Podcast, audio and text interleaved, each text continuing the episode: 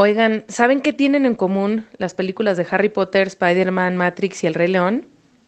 En realidad es un mismo relato contado de forma diferente. Las cuatro están construidas bajo una historia arquetípica que se llama El viaje del héroe. Hoy vamos a hablar de los diferentes arquetipos y cómo los vemos en todos lados, desde el entretenimiento hasta la política. Creemos que es súper importante tocar este tema porque si sabemos detectarlos, vamos a tener una herramienta muy poderosa para hacer análisis crítico de todo lo que vemos allá afuera. Buscaminas, el podcast. Queremos desenmascarar la cultura actual y lo que nos ofrece el mundo. Entender las ideas que moldearon lo que hoy vemos y escuchamos en cualquier lado y descubrir sus peligros. Antes de que nos estallen enfrente. No se pendeje, cuestiona lo que ves. Como hermano. Oigan, este, pues bueno, rápidamente, bienvenidos, gracias por acompañarnos a otro episodio de Buscaminas. Y el día de hoy estamos sumamente emocionadas, este, porque tenemos a un invitado increíble, que además de ser amiguísimo de la familia, pues es un fregón en lo que hace. Eh, el día de hoy estamos nada más dos de tres hermanas y nuestro súper invitado que se va a presentar él solito. Hola. Muy bien, pues muchas gracias por la invitación, es un honor. Me siento como hace, puedo decirlo así, hace como 15 años que hablaba con ustedes por teléfono. Sí. Y eran llamadas interminables. Cuando no eh, había celulares. cuando no había celulares y y así, primero me contestaba Daniela y luego se iban pasando el teléfono, saludaba a toda la familia, a, todos y luego, oye, mi nombre es Alejandro Servina Arroyo y me, me, he dedicado al entendimiento de las personas a partir de, de la antropología digital.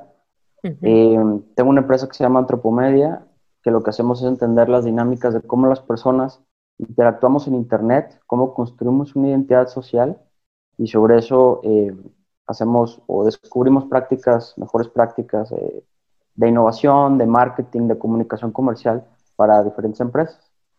Y actualmente soy profesor de cátedra en el TEC de Monterrey, doy una clase que se llama precisamente Tribus Digitales y estudio la que ya es o va a ser mi segunda maestría ahora en, en, Humanidades Digitales. No manches. ¿De qué fue la primera? De Marketing Digital y Comercio Electrónico. En Barcelona, ¿no? Sí. Ah, este es un chingón. Nuestro invitado es un chingón, entonces lo vamos a exprimir el día de hoy. Porque aparte nos va a hablar de un tema súper chido que, que a todos nos puede interesar mucho porque lo vemos todo el tiempo en todos lados. Entonces, a ver, pues platícanos, Alex, ¿cuál es el tema de hoy? Bueno, pues el tema que vamos a platicar de hoy son los arquetipos.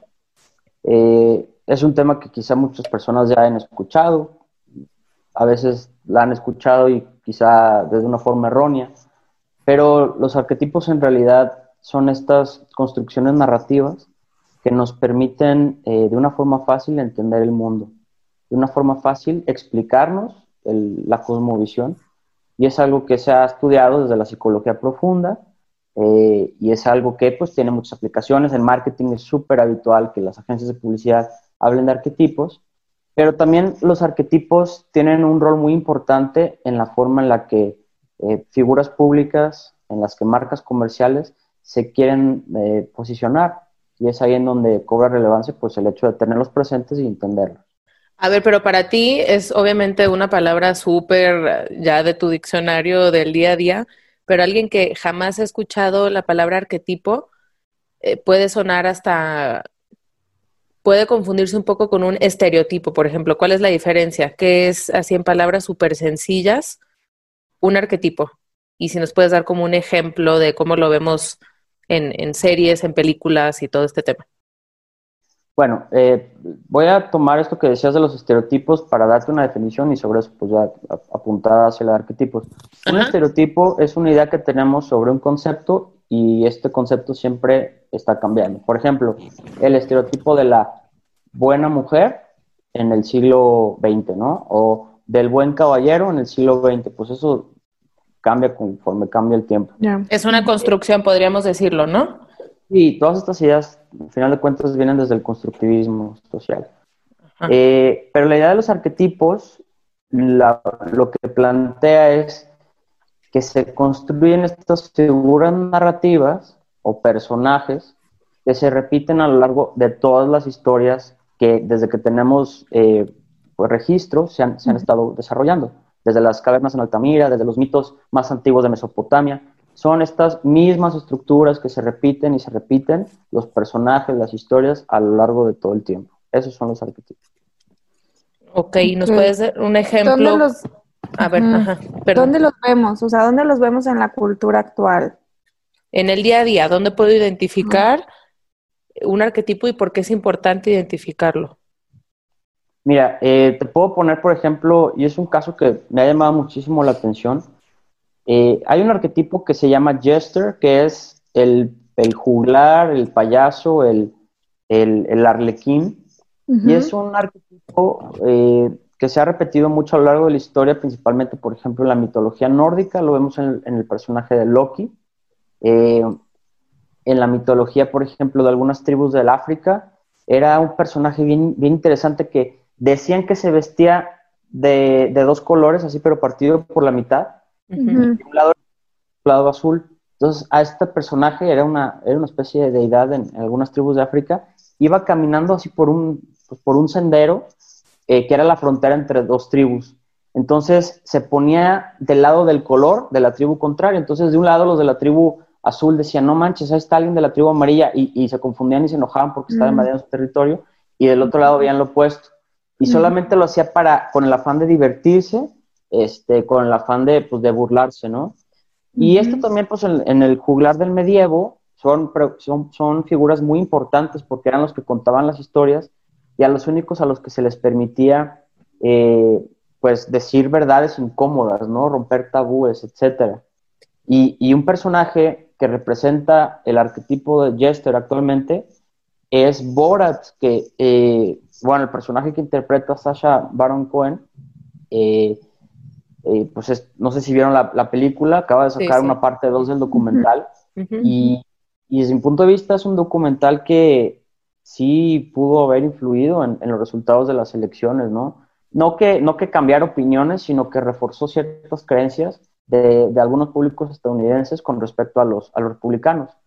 Y es un ¿Puedo hacer un, un paréntesis para abonar como a la parte de, de lo del Joker o el, ¿cómo se podría decir en español? El payaso, Yo, pues, Bufón. el bufón. bufón, bufón. Sí, o sea, justo leía que, que este personaje, o sea, por eso en Estados Unidos la comedia es un culto.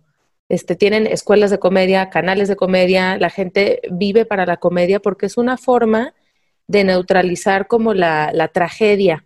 Entonces, este, había una frase que decía algo así como, para decir la verdad cruda, haz a la gente reír porque si no, no es insoportable, pues que te digan cosas difíciles de asimilar. Este, hay muchísimos ejemplos que ahorita podemos ver después de, lo que nos expliques de, de Borat, pero sí era importante como hacer esta acotación de, es como, como que es permitido que, que alguien en forma de broma te diga cosas que de otra forma no te lo podría decir. Exactamente, es un personaje que se, se construyó socialmente para que pueda decir todo lo que nadie más se atreve, se le da el permiso social de hacerlo, porque hay una traducción muy interesante, que es una traducción medieval de Jester, que es the fool, ¿no? El tonto, el loco. Entonces, está muy apegado a eso, o sea, es como el, el Joker de las películas que conocemos de Batman, etcétera. Se le da ese, o sea, juega mucho con ese rol de estar loco, y por eso la gente no lo juzga, a pesar de que son personas que dicen verdades incómodas, pero por eso hay una cita que dice que Jester es, eh, muchas veces es un profeta, ¿no? ¿Por qué un profeta? Porque pues se atreve a decir cosas que apuntan hacia dónde va la sociedad. Por eso el documental de Borat, la parte 2, que las personas que no lo han visto, los invito mucho a que lo vean, o sea, tienen que saber cómo se está retratando una parte de la realidad. Eh, sí es un documental incómodo, pero como lo hace Borat, que es una persona incómoda que se posiciona desde el Joker, pues eh, habla de temas súper fuertes desde el aborto y se burla del tema del aborto, eh, se burla del incesto, se burla de la figura femenina. De hecho, digo, no es por spoilear, pero su, su niña vive en una, en una este, jaula.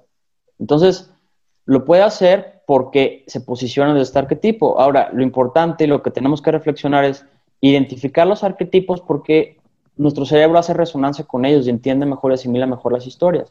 Hay que pensar las figuras que más importan influyen en nuestras vidas desde qué arquetipos se están posicionando. Es como una ¿Qué otro tipo de arquetipos existen? Por ejemplo, alguien que... ¿Perdón? No, no, no. Pues alguien que ha, que, ha, que ha, aprovechado un arquetipo de una forma magistral, me parece que es Andrés Manuel López Obrador, eh, porque es un arquetipo que le viene bien, que es natural a su, a su identidad, no está forzado. Si me preguntan mi opinión personal, pues yo creo que Enrique Peña Nieto nunca se posicionó desde un arquetipo, era una figura que pues sí, tenía ciertos elementos de algunos, de otros, pero no, no logró así asimilarlo tanto o proyectarlo tanto como Andrés Manuel. Y ¿Cuál es el arquetipo de, de, Andrés Manuel? Él se posiciona desde el arquetipo eh, del everyman, que es el, tipo común y corriente. Y si vieron la película de Lego, es el personaje principal de la, de la película. O sea, es un monito que es un ciudadano común y corriente, ordinario. ¿Cuál película? ¿Lego? Lego. Ah, ok. No la vi esa. No, pues es, un personaje común y corriente, ordinario, que refleja cómo es el pueblo, que refleja, si tomas cualquier persona de la mayoría de, los mexicanos y, refleja esos valores, ¿no? Y Trump no era un poco igual que hablaba, pues como los gringos, el gringo promedio, con un lenguaje bien básico, cero, este, lo que te esperas de un político, era todo lo contrario, ¿no? No, Trump se construyó desde la figura del ruler, eh, por su, precisamente por su carácter así como muy eh, dirigente y, pues coercitivo, ¿no? La parte coercitiva no se puede hacer a un lado de Trump. Pero, pero no, Everyman es así como un tipo común y corriente, o sea que se, posiciona como un mexicano que no tiene muchas cosas ostentosas, se, no, tiene más allá, o sea, conoce la cultura, pero tampoco es un erudito. Lo ha manejado muy bien porque esa figura empatiza mucho con, con, este, con, la, pues, mayoría. con la mayoría. exacto. Ah, ok, súper. Y de hecho, yo también veía el, que el arquetipo se puede construir, además de como en personajes, dime si estoy diciendo una tontería, también hay historias arquetípicas, ¿no? El, el, por ejemplo, el pobre que se convierte en rico, que eso lo usan en las telenovelas todo el tiempo, por ejemplo.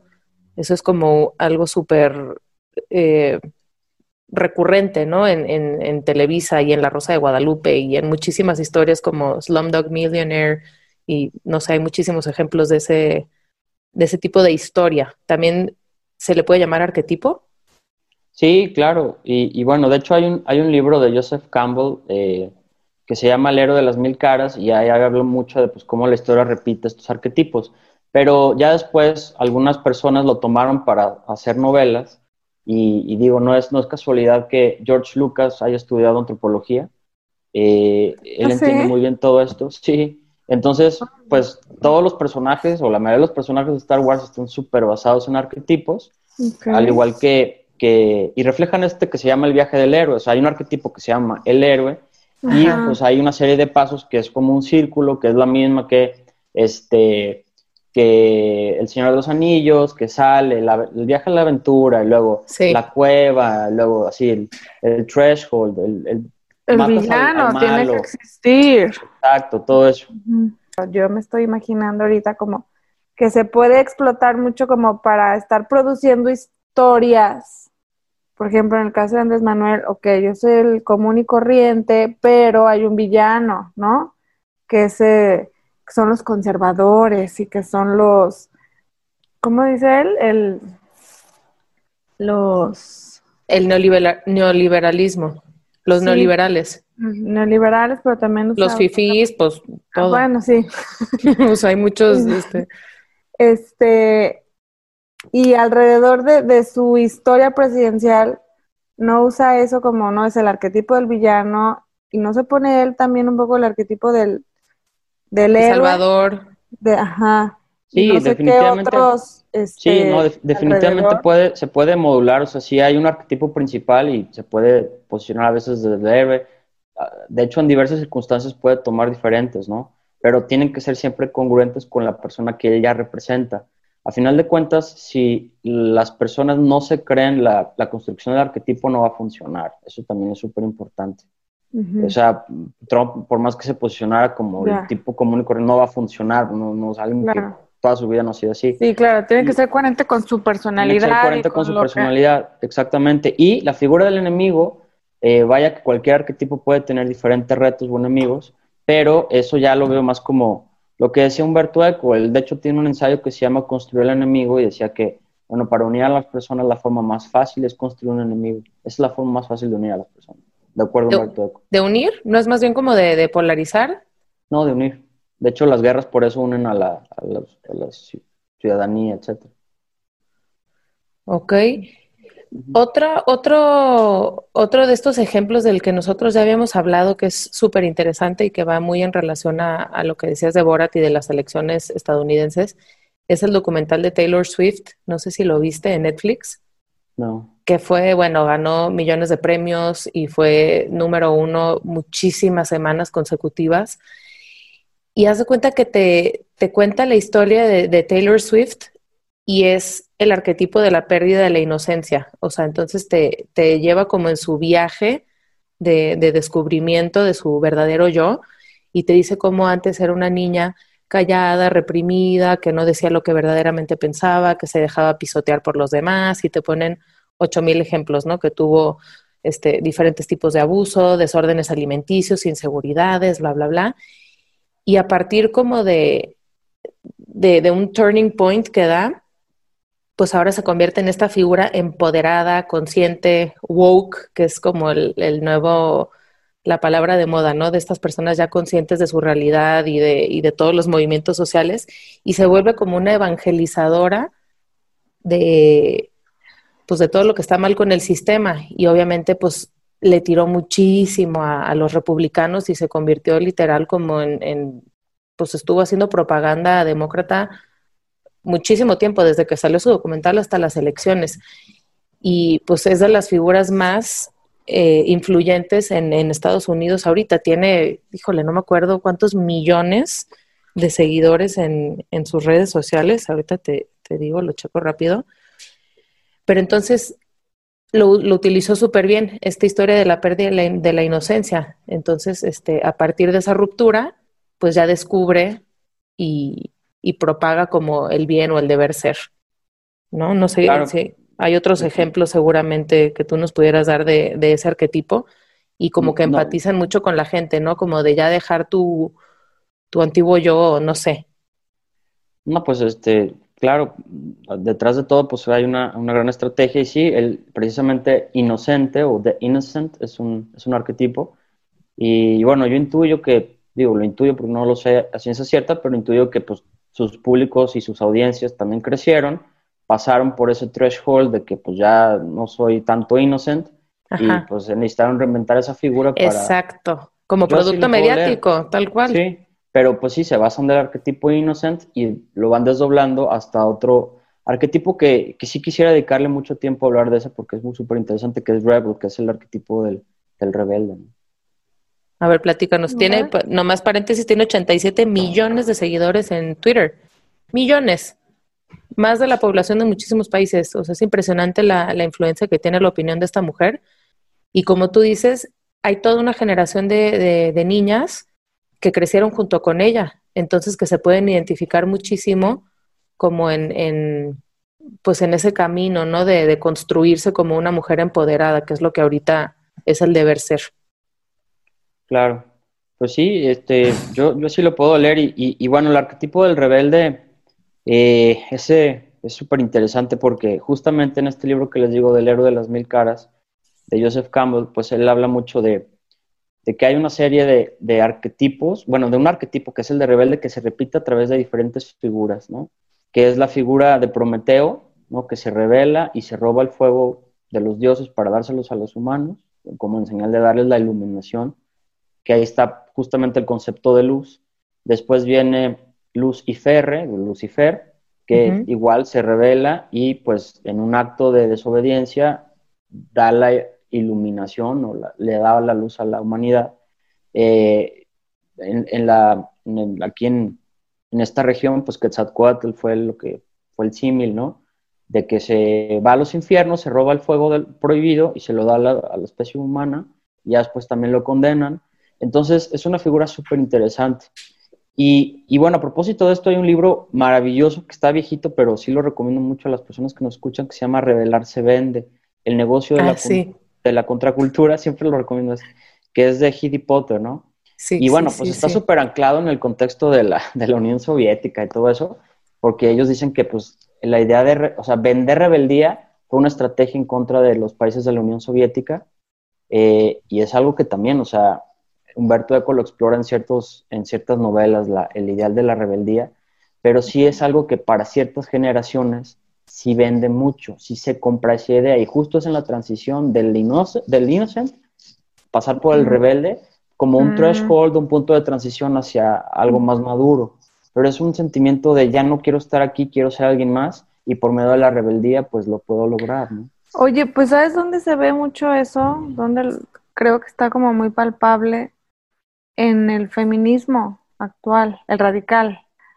Este, en donde, pues sí, es esa rebeldía a lo establecido, ¿no? El heteropatriarcado, al, al pues este sistema opresor, al el que no pueda yo decidir sobre mi cuerpo.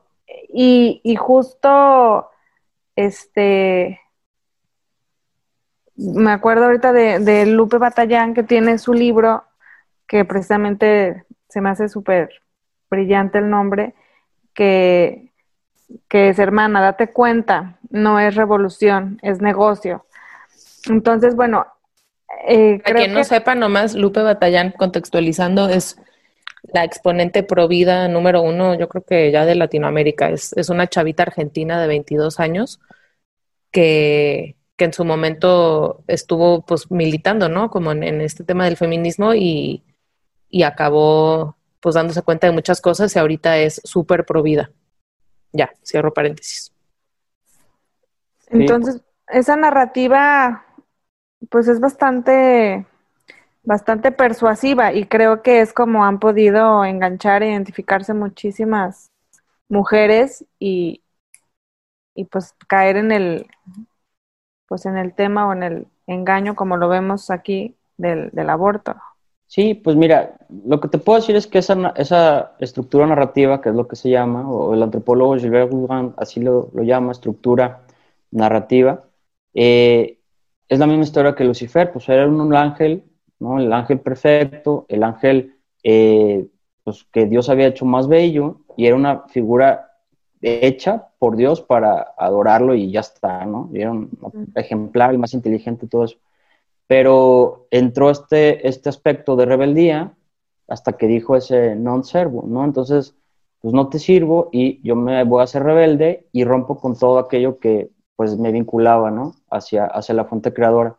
Entonces, esa historia se puede repetir en feminismos, pero también se puede repetir en, en de los aspectos, no sé, más conservadores. Entra la persona, el reformador que tiene nuevas ideas y empieza a construirse toda esa, esa figura. Entonces, sí es algo que se repite en muchas dinámicas sociales.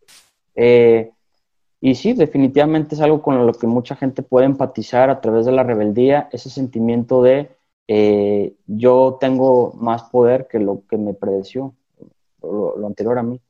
¿Y cuál es como la, la ganancia que se da de, de romper con eso? O sea, ¿por qué hay esta aspiración a romper con todo, a empezar de cero, a ir en contra de lo establecido, entre comillas? O sea, que, como nos gusta también a veces pensarlo nosotras, es en qué, en qué hemos fallado para que, para que se quiera perpetuar este discurso de, de todo lo viejo o todo lo que nos enseñaron no sirve para nada. Es una pregunta muy compleja.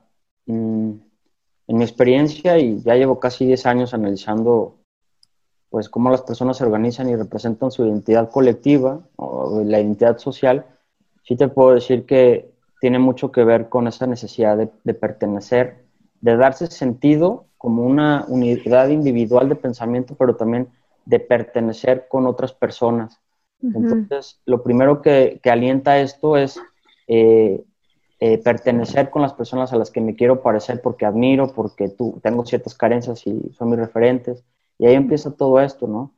eh, y es, es, muy provocativo el hecho de que te abran una puerta y te digan, no, lo que tú crees y todo lo que eh, has construido y lo que te han dicho tus papás, pues no es lo válido, no es el camino adecuado porque mira los, los resultados que han hecho. Al final de cuentas, nada terrenal va, todo es, en esta tierra todo va a caducar, ¿no? Este, de hecho, a mí me gusta mucho decir que somos administradores de fechas de caducidad, al final de cuentas. Y pues siempre va a haber puntos en los cuales la gente te pueda persuadir de que por ahí no es el camino, porque evidentemente hay flaquezas, ¿no? No hay sistemas perfectos. Nada en la Tierra va, va, va a ser, este, va a durar para siempre. Entonces, pues por ahí se agarran y por ahí empiezan.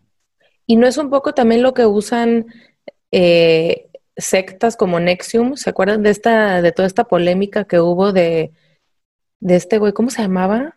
Ay, se me fue el nombre ahorita, pero Sí, un güerillo ahí de lentes, sí me acuerdo de eso, que ya está súper en la cárcel, pero, pero que hizo una secta con, con gente de élite y, y, que les vendía como esta idea de, de, poder y de, pues no sé, de lograr sus ambición, ambiciones más, este, más locas, o lo que hizo, por ejemplo, Osho, no sé si vieron el documental también de Wild Wild Country, que está en Netflix y está buenísimo y cómo fue capaz de manipular a una enorme cantidad de gente para pues para su movimiento y, para que justo rompieran con lo establecido y que encontraran su espiritualidad de pues de formas muy poco ortodoxas. Mira, y este qué, bueno que lo tocas, porque ellos dos en particular, el de Nexium y Osho, se posicionan desde el arquetipo del Sage, o ellos pretendían posicionarse del arquetipo del Sage, que es como el sabio, el iluminado. Sí. Entonces, ese, tipo de, ese arquetipo trae muchísimo. Eh, y, bueno, pues las personas lo siguen justamente porque quieren eh, apegarse a esos, a esos valores semióticos que representan la sabiduría y se pegan con ellos. Y pues cuando se dan la desilusión, pues ya ven que no era nada sage, al contrario, era un jester, ¿no? Pero a mí me llama muchísimo la atención en el caso de Osho, que seguimos viendo las redes sociales repletas de quotes de Osho de, frases motivacionales y la gente lo, pues lo, lo repostea y lo, yo no sé si, si saben realmente quién era ese güey, era un charlatán de primera. Y, cómo a pesar de que se, se, desenmascaró quién era en realidad, pues, pues la gente lo sigue eh, venerando. No sé cuál sea la palabra correcta, pero no sé si es por ignorancia o porque les vale quién fue. No, pues puede ser muchos factores, pero bueno, algo que sí te digo, creo es que pues por más que sea como sea o haya sido Osho, no sé si sigue vivo o no, pues puede que algunas cosas que haya dicho sí tengan sentido y sean interesantes y la gente empatiza, pues no, no solamente porque era un hijo de la guayaba ya va a hacer todo su trabajo chafa, ¿no? por eso. Ay, qué interesante. Este, ah, dale, dale. En tu opinión, esta onda de los de los arquetipos, ¿cuándo ¿Cuándo suman? ¿Cuándo restan? O sea, ¿cuándo construyen? ¿Cuándo destruyen? Este, ¿Cómo? ¿Cuándo saber identificarlos? ¿Cuándo pueden ser un peligro? ¿Cuándo? No sé si me explico. ¿Cuál es tu opinión en este sentido? Mi opinión es que todas las personas deben de conocerlos, al menos identificarlos, porque a mí me, me apasiona y fue lo que me llevó a, entender y sobre todo a los significados y símbolos arquetípicos, el hecho de que muchísimas culturas desde hace miles de años lo repiten y lo repiten y lo repiten. O sea, que ahí me interesa mucho, eso me fascina de que, ¿cómo es posible que la historia, Romeo y Julieta, pues sí, el Romeo y Julieta es West Side Story, es este el Callejón del Beso de Guanajuato, la misma historia. sí, sí, sí. Se repiten y se repiten, entonces eso me fascina. ¿Hasta qué punto? Bueno, hay que entender que nuestra, nuestra psique colectiva, nuestra psique colectiva tal cual, tiene como una forma de campana. Bueno, sí lo, una vez me lo expliqué a mí mismo, como una forma de campana. Entonces, cada vez que nos ponen un estímulo, estos arquetipos reverberan y hace que el mensaje se amplifique, que sea más fácil de asimilar. Esa es la función de los arquetipos. Se pueden usar para hacer el mal o para hacer el bien. Es muy complejo decir que sí, pero definitivamente sí sirven para que la gente entienda más fácil las historias que quieren contar y que quieren que se creen. O sea, digamos que es un recurso de storytelling, más o menos. Eso es, tal cual es un recurso de storytelling. Yo creo que... pues lleva miles de años perfeccionándose. Claro, ajá. Yo creo que hablando de- a nivel cultura pop, sí es bien importante identificarlos porque ya tienen, yo, yo los, los veo como, como moldes, ¿no? Entonces los arquetipos son como, como moldes de, de, pues eso, de personalidades y de cosas de esas. Entonces, una vez teniendo esos moldes, la cultura hegemónica, que es la dominante, la que ahorita está este, controlando toda la, producción cultural, se encarga de rellenar esos moldes para representar pues las ideas que quiere empujar.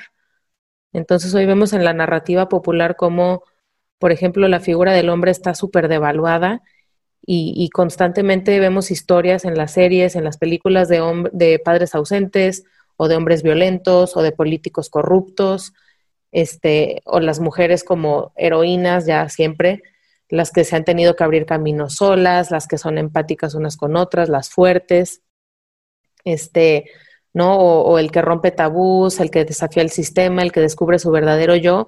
O sea, yo sí lo veo súper claro y, y ya soy insoportable y me caga ver series y películas porque, pues porque ya no lo puedes ver con los mismos ojos cuando te das cuenta que, que están construyendo sus historias con base en esto.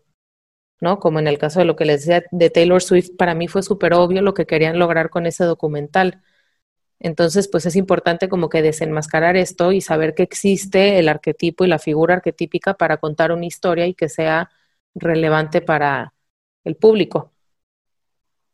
Sí, pues además también hay arquetipos que en la antigüedad se han representado mejor de ciertas figuras o, o- o de, de- del hombre o la mujer. Por ejemplo, el, el arquetipo caregiver, la antigüedad, pues fue siempre la madre, o sea, es caregiver por excelencia es una madre, no es un padre, es el care- arquetipo caregiver es la madre. Y así lo representaron desde la antigüedad. Cuando se cambia el rol, pues no es que esté mal y que pongan un hombre con el rol de arquetipo caregiver, para nada. Eh, simplemente pues ya trae cierta como inercia hacia que la representación o lo quien mejor representa eso pues es la madre, ¿no? Y así.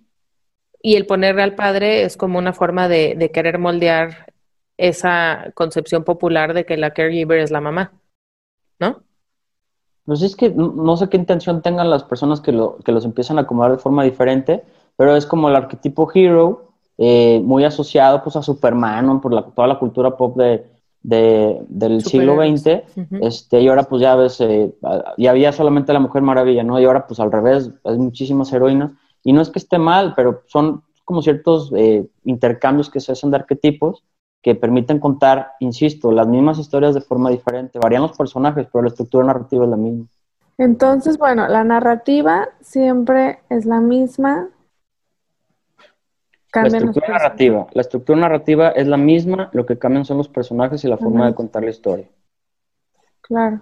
Pues es que eso lo ves desde en las películas. O sea, el de chick flick es la misma estructura narrativa. Es lo que always. te digo, ajá, del bad boy Ajá. o la, la fea que se convierte en súper popular. O sus- Sí, o- por eso, por eso Jung hab- hablaba mucho y, y trabajaba mucho con los mandalas, porque al final de cuentas es, o sea, puedes cambiar infinidad de formas, pero siempre es la misma esencia y, y- y es lo que él dice que pues llevamos replicando, o sea, no podemos pensar más allá de los arquetipos, realmente somos bien poco creativos y siempre contamos la misma historia.